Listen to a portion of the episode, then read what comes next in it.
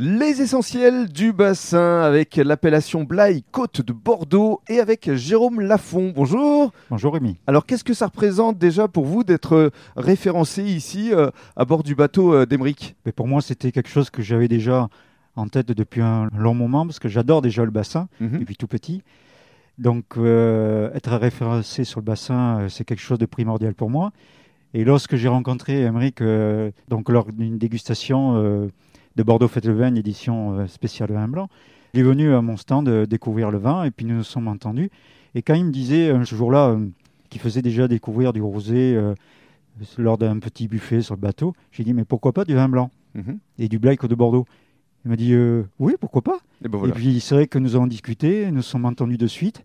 Et je crois que c'est quelques jours plus tard, euh, je lui livrai mes premières bouteilles donc sur le bateau. Et voilà, donc euh, Et aujourd'hui, ça fait trois ans que ça dure. et depuis trois ans. Voilà. Et mais maintenant, ce sont plus que quelques bouteilles, c'est quelques cartons. Hein.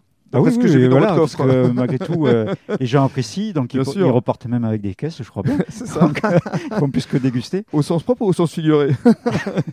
Alors parlons de votre exploitation, euh, Jérôme. Justement, vous êtes situé où exactement? Donc euh, ben, je suis sur la commune de Saint-Marin.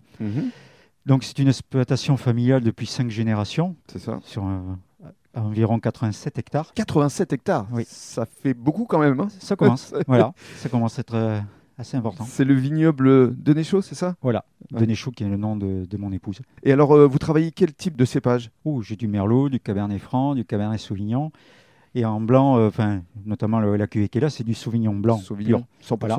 J'ai aussi du Colombard, mais pas dans cette cuvée. Hmm, D'accord. Sauvignon blanc. Et alors, euh, une de vos priorités, c'est la préservation de l'environnement. On parlait euh, plastique avec euh, Save the Ocean Project d'Emeric. Vous aussi, vous êtes depuis de nombreuses années déjà labellisé euh, HVE et même Terravitis. Oui, alors Terraitis, euh, enfin, déjà la pratique, euh, elle date au moins d'une vingtaine d'années.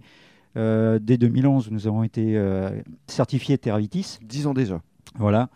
Et puis, il y a deux ans, euh, quand on m'a présenté un petit peu HVE3, euh, je dis ben, pourquoi pas, parce que allons-y, euh, médiatiquement, euh, on en parle beaucoup. Donc, euh, été de toute façon certifié très rapidement, puisque Tervitis était déjà dans l'optique de Bien tout sûr. ça. Donc, voilà. Haute valeur environnementale. Alors, parlez de la façon justement dont vous travaillez vos sols. Bah, De toute façon, c'est beaucoup, c'est du raisonné. hein.